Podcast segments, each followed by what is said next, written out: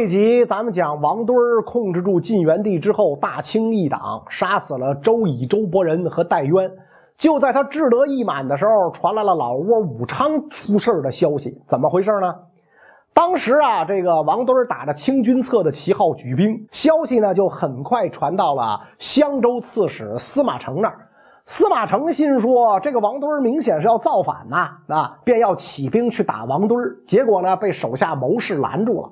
谋士说：“咱们襄州要兵没兵，要粮没粮，现在去讨伐王敦有点打肿脸充胖子，不如先固城自守，然后去搬个厉害点的救兵，如何？”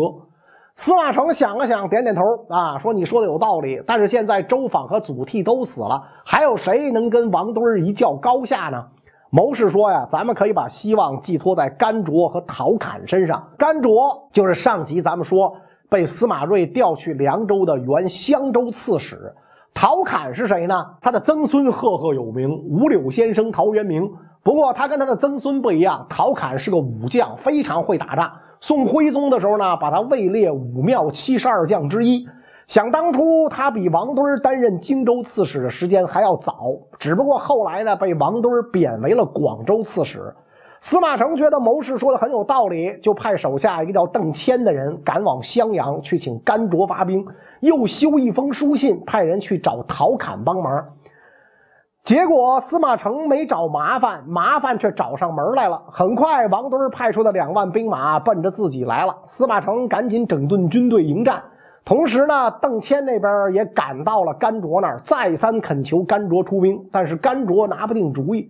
这个时候，他的参军小声的跟詹甘卓讲：“依我看，将军应该按兵不动。将来要是王敦赢了，他看在您没跟他作对的份上，这个凉州刺史还保得住；要是王敦失败，朝中又无良将，朝廷将来也肯定会重用您。这叫不战而胜之谋。您干嘛去拼这个命呢？”结果这一番话被耳尖的邓谦听到了，邓谦捂着肚子哈哈大笑。这个参军就问。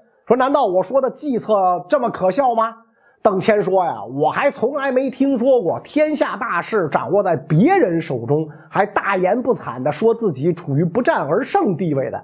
现在王敦是无暇顾及凉州，倘若他将来打过来，将军到时还不得做决定？更何况您身为人臣，国家有难，岂有坐视不理的道理？坐视不救，说得过去吗？”甘卓说：“你说的有道理，但是我怕我打不过王敦，带着我的将士白白送死啊。”邓谦说：“您放心，我请您帮忙，肯定不会坑您。我有一套计划。”甘卓说：“哦，你有一套计划，说来听听啊。”邓谦说：“现在武昌这个地方是个突破口，王敦留守五千兵马不足五千，而您有数万大军，所以咱们可以带兵去攻武昌。”就算王敦要救援，必须得从健康逆江而上，速度肯定不快。到那个时候，您就已经攻下了武昌，控制了他的粮草接济，然后您再利用秦王名义招降纳叛，王敦一定会不战而溃。邓谦这一套说辞算是把甘卓给说动了，甘卓马上点精兵两万，直取武昌。不久之后，兵马就到了武昌城下。此时守城的是王敦的哥哥王涵。甘卓没有马上攻城，而是派人去忽悠王涵，说我们不是来攻城的，是来投降的啊！王涵 too young too simple 啊，心说原来是友军呐，就相信了，派人出城犒军。甘卓看城门一开，直接大呼兄弟们冲啊！就带兵立刻冲入城中，轻而易举地夺取了武昌。大本营失守的消息传到健康，王敦气的是火冒三丈，马上命令部下要发兵杀入攻城。但是呢，他的部下钱凤把他拦住了，说皇宫城墙坚固，不是那么好攻的。万一此时甘卓又率兵赶到，咱们可不是腹背受敌。王敦冷静一想，是这么个理儿，说那你说怎么办？钱凤说这样，他不是忽悠了您哥吗？咱也派人忽悠他。就说呀，仗打完了，您已经占了健康，让甘卓回去，甘卓肯定会顾及到皇帝安危，不敢不听。就在此时，情报又来了，说广州刺史陶侃也已举兵，以参军高宝为前锋，率兵两万北上秦王。王敦说：“好，好，好，如今只能按你的法子试一试。”就派人呢去给甘卓捎信儿。甘卓是怎么也没想到王敦会以这样的方式欺骗自己，居然也信了。看来他也很傻很天真，赶紧退兵。就这样，武昌重回王敦怀抱。而陶侃派来的先锋参军高宝那边见甘卓退了兵，那咱也就别自个儿一个人的往前努了，也把兵马带回了广州，等于这一场秦王啊就没秦成。王敦这边听说甘卓、陶侃都退了兵，心里就松了口气儿，赶紧回到武昌。回去之后，他心里啊还是不踏实，因为不管怎么讲，甘卓在自己的上游。自己一旦再出兵去打建康，他很容易就能出兵到达武昌，到时候回救武昌啊，还是很苦的。看来甘卓不能留，这是个祸害。于是呢，王敦暗中收买襄阳太守周律，跟他说呢，让他暗杀甘卓。周律知道甘卓这个人很喜欢吃鱼，就说我知道啊哪个地方啊鱼多。于是有一天呢，甘卓就让他身边的侍卫去捕鱼。周律趁着这个机会带人杀入甘卓府中，就把甘卓杀死了。甘卓一死，凉州都督的位子就空了出来。于是呢，王敦安插了一个叫周辅的人，新任凉州都督。这个周辅是周访的儿子。想当年，王敦那么忌惮周访，如今周辅却成了王敦的爪牙，任他随意摆布，也是一种讽刺。就在凉州被王敦收于麾下之后，很快襄州也唾手可得。司马承此时被困长沙百余日，攻城将领劝他投降，司马承不肯，大骂：“我贵为宗王，为天子守城，宁可战死，安肯降贼？”结果没过几天，城破。司马承见此情景，只好拔剑自刎而死。得到襄州之后，王敦更加不可一世，越发的骄慢专横。但凡给皇上的贡物，他都要分出大半给自己留下。各地官吏人选都要他说了才能算。晋元帝毫无主权，名为天子，也只能在宫里做主，天下之事皆由王敦说了算。晋元帝心里这个憋屈啊，久而久之就生了病。最终，永昌元年十一月，一口气儿没倒上来，气绝身亡。他死了之后，太子司马绍继位，这就是晋明帝。次年改元泰宁。司马绍这个人有勇有谋，可以讲在整个东晋当中是最有作为的一位皇帝。一开始呢，王敦想以不孝之名把他废掉，却遭到温峤等大臣的强烈反对，最终呢未能得逞。王敦一看这个情况，就没再坚持，寻思着反正自己现在已经控制了朝廷，就让他先美上几天。当务之急得先分化瓦解司马绍的势力。怎么能瓦解呢？我要废司马绍的时候，不是你温峤反对的最强烈吗？就从你下手吧。于是呢，王敦马上要求晋明帝任命温峤为左司马，派到自己身边任职。这个时候，他已经把自己的老窝从武昌挪到了姑孰城，也就是安徽的当涂。温峤去了之后，并没有跟他对着干，反而呢装得非常殷勤，事事迎合王敦的喜好。一天啊，王敦想要入京，就跟温峤说了啊，想试探一下他的想法。不料温峤居然说：“您不知道，京城里的百官都盼着您去。现在这天下不就是您王家的天下吗？进自己家门还有啥不好意思的呢？”这话把王敦听的是心花怒放。这么一来，温峤就得到了王敦的信任。接着，温峤又主动去讨好王敦的大谋士钱凤。有一次，正好丹阳尹职位空缺，温峤就建议王敦让钱凤担任。丹阳尹负责掌管京城行政诸务，地位重要，亦称京尹。钱凤得知之后，心里很感动，反过来也推举温峤。俩人你推我让。王敦说：“你们两个都别说了，手心手背都是肉。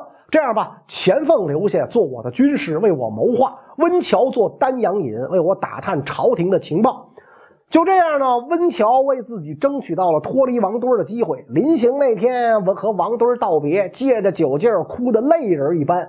走了没多远，又回来道别；再走没多远，再回来道别。一共折腾了三次才离开。温峤一走啊，钱凤回到家，突然间醒悟过来，急忙跑到王敦府上，说：“不好，咱们受骗了，您赶快把温峤给追回来，不能让他走，啊！”王敦不明白，问为什么呀？钱凤说：“温峤跟朝廷关系甚密，又是皇上心腹，不能信任。”王敦呢就来了一句：“哎呀，你肯定是多虑了。原来呀，温峤啊早就埋下了后手，他知道自己一走，钱凤必有察觉，所以呢，在送行宴上佯装醉酒，打落了钱凤的头巾，而且呢变脸说：‘钱凤，你算什么东西？我敬你的酒，你也敢不喝？’钱凤很不高兴，和温峤当场就争执了起来。”如今不管钱凤怎么说，王敦都会觉得是那天酒席宴上的摩擦是钱凤小心眼了。最后钱凤哑口无言，只好听凭温峤回去。温峤一回到京中，赶紧把王敦要当皇上的计划告诉了明帝，然后把自己这段时间了解的情报一五一十的说出。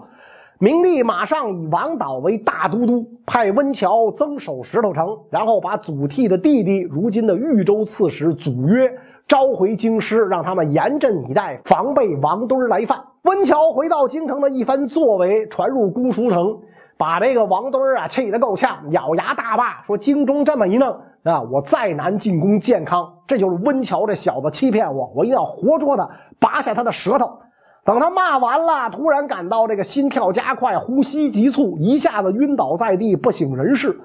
身边的人呢，赶紧抢救，总算呢是把他弄醒过来了。但是呢，因此一病不起。钱凤一看自己主子这样。心说：万一王敦要有个三长两短，谁来当家做主呢？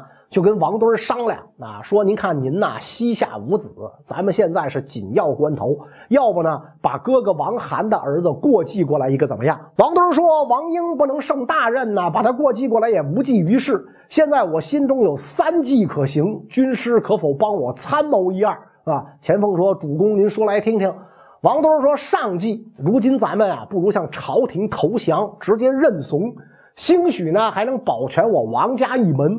中计回武昌，我做我的一方诸侯，但是呢向朝廷示好，巴结皇帝。下计趁着我还活着，咱莽一波，率兵顺流而下，直攻健康。万一成功了呢？啊！”钱凤说：“主公，您的下计才是上计。”于是马上整顿兵马，打算攻打健康。司马绍这边也正想着起兵去攻打王敦，就把王导叫过来商量对策。王导说：“呀，我哥掌兵权时间这么久了，在军中呢肯定非常有威信，将士上上下下没有不怕这个人的。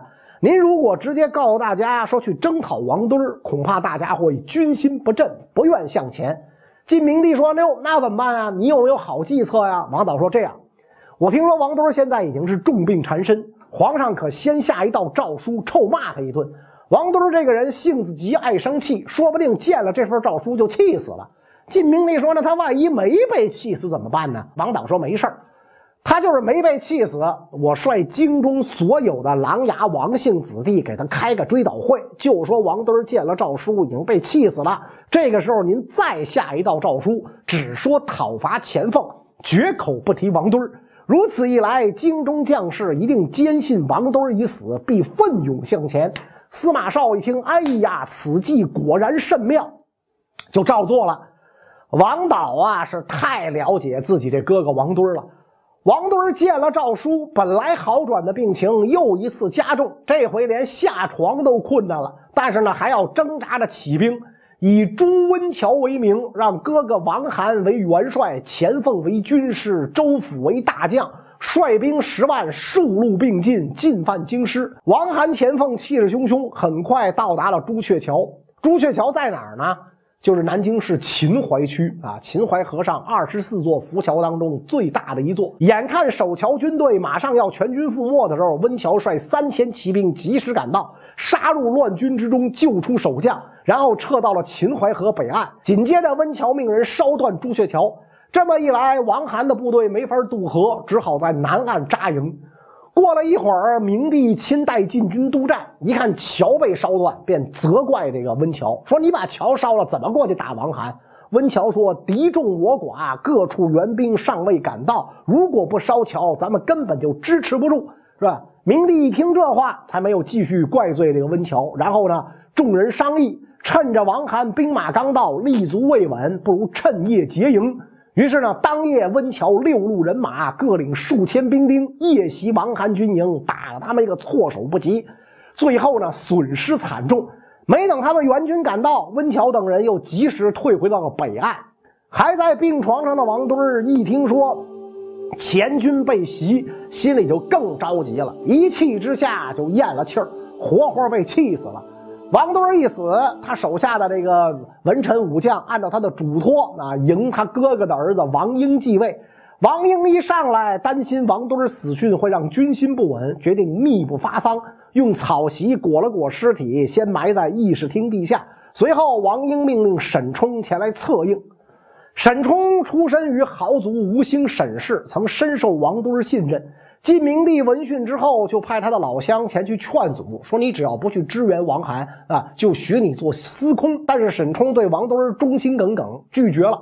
率领一万多人兼程北行，跟王涵会合。等到了秦淮河附近，手下人向他献计，说现在天子在建康，已经扼住咽喉要地，王涵受挫不能前进，所以呢，我这儿有三个计策：上计开掘河堤，用河水倒灌京城，然后趁着水势攻入城中，便可成大事；中计是跟王涵两军一起合击，十路并进。当然呢，还有个另外的选择。以义士的名义请钱凤前来，然后杀钱凤降朝廷，为朝廷立下一功，这是下计。您选一个吧。结果呢，沈冲想都没想，说我军这么勇猛，什么这计那计的，直接打就行了。所以带兵乘渡秦淮河，直接就 A 过去了。然后二话不说，带兵渡过秦淮河，直攻而去。刚一登陆，就大败而逃。可是你往哪儿逃啊？后面都是水，所以很多士兵在回逃的时候都被淹死了。沈冲侥幸带着一些人马逃到了清溪。这时候，朝廷的北中郎将刘霞率兵来援，正好和沈冲碰上。沈冲再战再败，最后带了一百多人逃脱，啊，等于呢给朝廷送了一万多人头。同一时刻，浔阳太守周光率两千人马来到姑孰城求见王敦，要助王敦一臂之力。周光是谁呢？周府的弟弟，周访的二儿子。你说也够奇怪的。周访的两个儿子呀，都跟王敦好的不得了。结果呢，这个周光吃了个闭门羹，被王英拒之门外。周光说：“那不行，我千里迢迢赶来，就是要见见丞相大人，不见到人我不走。”俩人相持了半天。王英还是不让见，周光就知道了，王敦啊肯定是死了。随后他就去了前线，来到哥哥周府军中，把这件事跟周府说了。谁成想，这个消息很快就在军中散播开来，从左军蔓延到中军，中军再到右军。官兵们一听王敦死了，一下就慌了，赶紧是丢盔弃甲，脚底抹油，是溜之乎也。王涵、钱凤俩人一对视，心想：人都跑到差不多了，咱们也颠了吧，烧了营帐，连夜逃遁。明帝听到对面敌军一片混乱，派人去打听，回报说那边没人了，所有人都跑到金光。明帝大喜，命诸将追剿王敦余党。王涵、王应逃跑之后，投奔了此时的荆州刺史王叔，想着王叔是本家怎么着也会护着自己。